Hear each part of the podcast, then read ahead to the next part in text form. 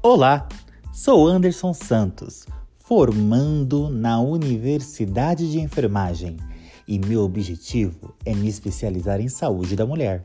E por esse motivo, venho através desse podcast tirar possíveis dúvidas e passar informações úteis sobre a saúde da mulher. E você é minha convidada mais que especial. Sejam muito bem-vindas à Saúde para Elas.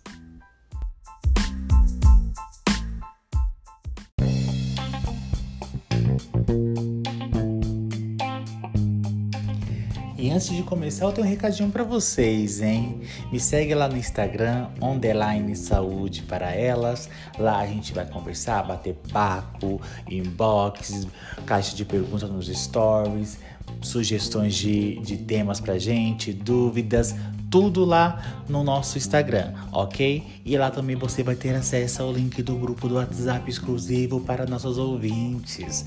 Isso mesmo. E se você preferir também pode mandar sua pergunta, sua sugestão, pode mandar para mim por e-mail. Saúde para elas.podcast@gmail.com.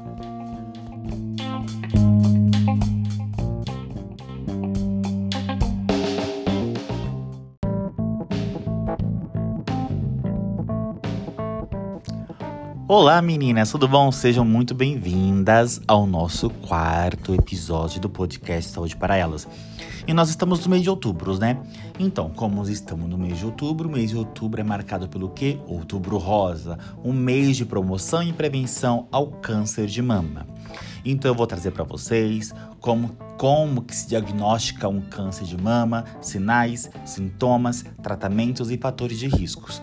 Mas antes de começar com o episódio de hoje, eu vou lembrar vocês que a sua saúde mamária ela tem que ser feita durante todo o ano e não somente o mês de outubro. Então não espere chegar no mês de outubro para você uma unidade básica da saúde para você poder fazer seus exames, tá bom? Autoexame sempre e sempre que possível, periodicamente, solicitar ao médico da, da, da UBS, o seu ginecologista, para você poder fazer o exame de prevenção, principalmente se você tiver fatores de riscos na sua família. Então, vamos lá, né? O câncer de mama, meninas, ele pode ocorrer em homens e mulheres também, tá? É raro acontecer em homem, mas acontece. Os sintomas do câncer de mama incluem um nódulo na mama, secreção com sangue pelo mamilo e mudanças na forma ou textura do mamilo. O tratamento depende da fase do câncer, pode envolver quimioterapia, radioterapia e cirurgia. Existe dois tipos de tumor: vasivo e não invasivo. Um câncer de mama não invasivo é aquele que está contido em algum ponto da mama. Ele está somente em algum local da mama, sem se espalhar para outros órgãos. Ou seja, existe uma membrana, como se fosse uma capinha, que reveste esse tumor. Essa capinha não se rompe e as células cancerosas ficam concentradas dentro daquele nódulo. Já o tipo invasivo acontece quando essa capinha que está em volta do, do tumor se rompe e as células cancerosas invadem outros pontos do organismo. Todo câncer tem potencial para se transformar em invasivo. Existe o carcinoma ducto. É o tipo mais comum de câncer de mama não invasivo. Afeta os ductos da mama, que são os canais que conduzem o leite ele não invade outros tecidos, nem se espalha pela corrente sanguínea. A membrana que reveste ele, lembra a membrana aquela capinha, que reveste o tumor, não se rompe e as células cancerosas ficam concentradas dentro daquele nódulo, mas não, mas pode ser multifocal, ok? Carcinoma ductal invasivo também acomete os ductos da mama e se caracteriza por um tumor que pode invadir os tecidos que o, que o circundam. O câncer do tipo ductal invasivo representa de 65 a 85% dos cânceres de mamas invasivas. Esse carcinoma pode crescer localmente ou se espalhar para outros órgãos, por meio de veias e vasos linfáticos caracteriza-se pela presença de um ou mais receptores hormonais na superfície das células.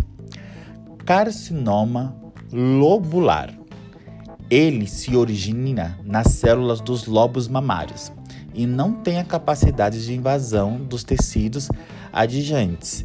Frequentemente é multifocal. O carcinoma lobular representa de 2 a 6% dos casos de mamas. Temos o invasivo e o não invasivo, tá? Também temos o carcinoma inflamatório.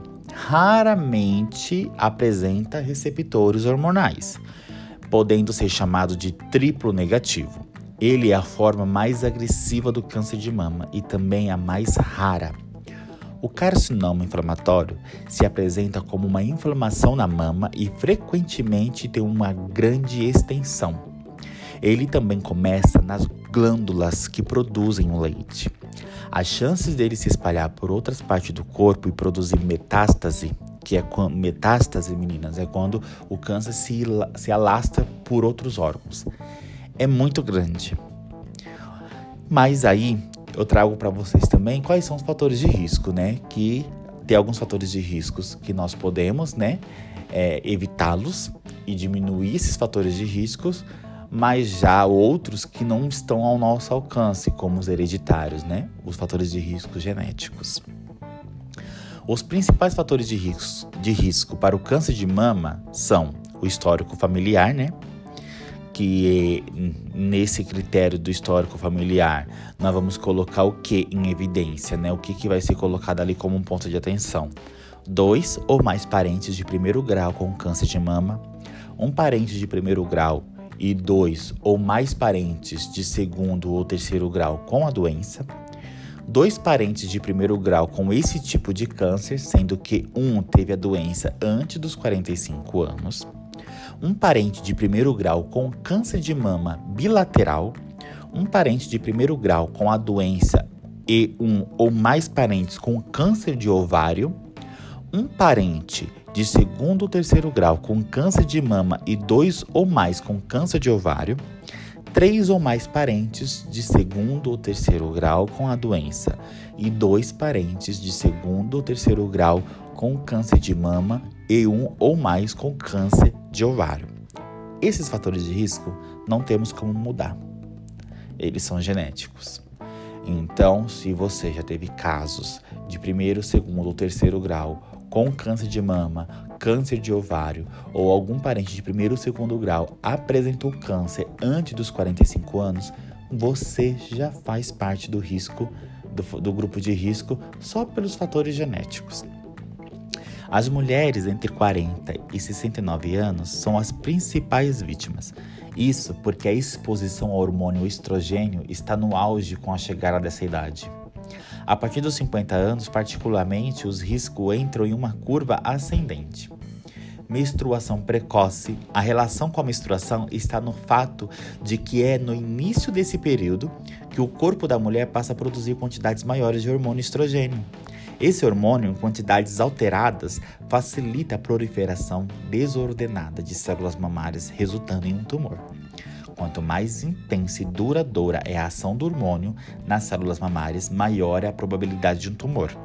Se a primeira misturação ocorre por volta dos 9 ou 10 anos de idade, é porque os ovários intensificaram a produção do hormônio cedo. E assim o organismo ficará exposto ao estrogênio por mais tempo no decorrer da vida. Menopausa tardia é a lógica também nesse, nesse caso, está acima. Enquanto a menstruação não cessa, os ovários continuam a produzir o estrogênio, deixando as, as glândulas mamárias mais expostas ao crescimento celular desordenado. A reposição hormonal também é um fator de risco. Muitas mulheres procuram a reposição hormonal para diminuir os sintomas da menopausa, mas essa reposição, principalmente de esteroides, como estrogênio e progesterona, pode aumentar as chances. Na menopausa, os tecidos ficam ainda mais sensíveis. A ação do estrogênio, já que os níveis desse hormônio estão baixos devido à ausência de sua produção pelo ovário, como alternativa à reposição hormonal, é indicada a prática de exercícios físicos e com uma dieta balanceada. Colesterol alto, ele também está ligado nos fatores de risco que você pode mudar. O colesterol é a gordura que serve de maneira de matéria-prima, tá, meninas? Falei maneira aqui, falei errado. Para a fabricação do estrogênio, Dessa forma, mulheres com altos níveis de colesterol tendem a produzir esse hormônio em maior quantidade, aumentando o risco de câncer de mama. A obesidade também é um grande fator de risco.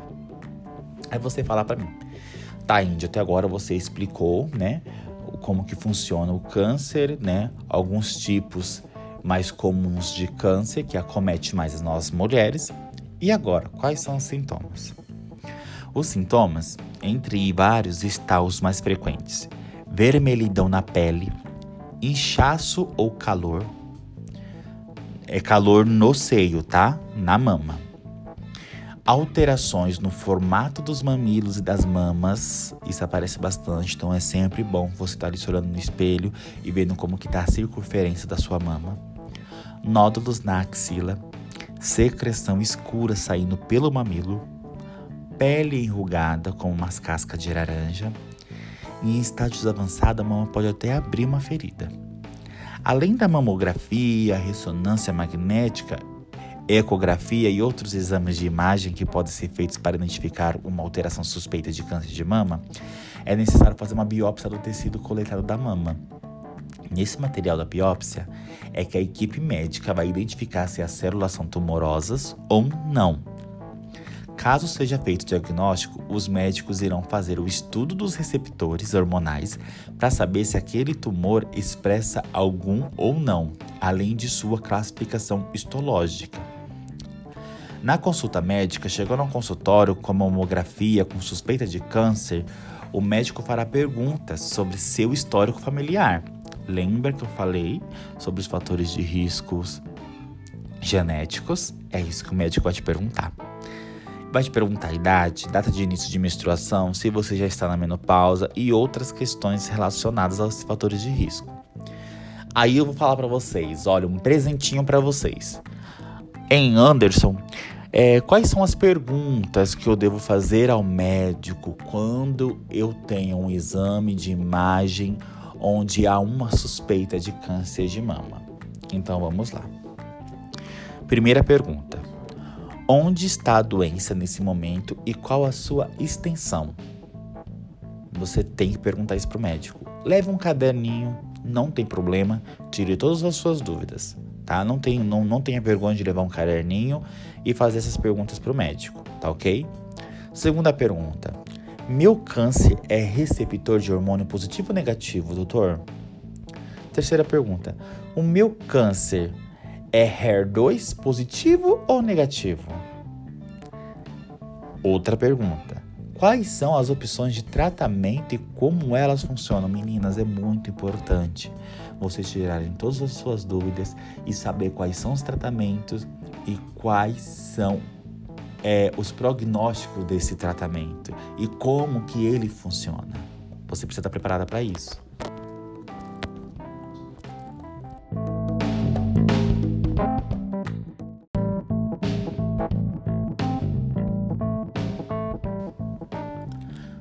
Doutor, quais são os efeitos colaterais mais e menos comuns do tratamento? Como que esse tratamento irá me beneficiar? Posso evitar os desconfortos do tratamento? Se sim, como? Qual a previsão de duração do tratamento? Precisarei visitar o médico e realizar exames com frequência durante o tratamento? Quais exames serão necessários? Precisarei ficar internada? Precisarei seguir dieta específica?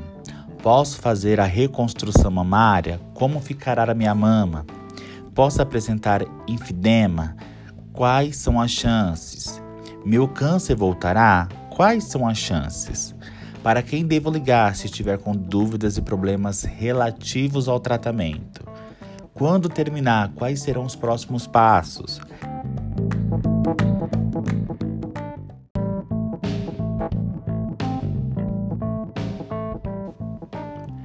Entre as terapias, né, as, o, o tratamento em si, existe o cirúrgico, existe a radioterapia, existe quimioterapia, hormonioterapia, imunoterapia, né?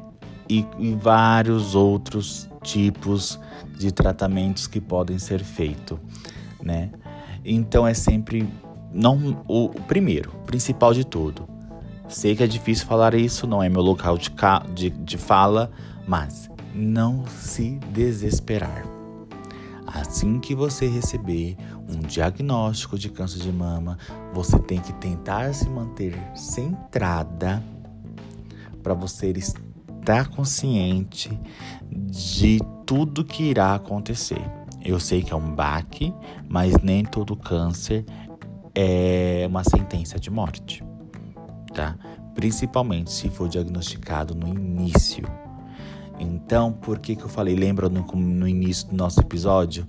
Não deixar para procurar a unidade básica de saúde para fazer os exames de rastreamento de câncer de mama somente no outubro rosa. Né? Tem que ser feito isso anualmente, periodicamente e de acordo com seus fatores de risco, principalmente se eles forem genéticos. Tá bom, meninas? Qualquer dúvida, já sabe onde me encontrar nas redes sociais saúde para elas, e-mail podcast saúde para elas gmail.com, tá ok? E no próximo episódio eu vou trazer para vocês tudo sobre o autoexame, como fazer e o passo a passo. Muito obrigado pela companhia de vocês e até o próximo episódio de Saúde para Elas.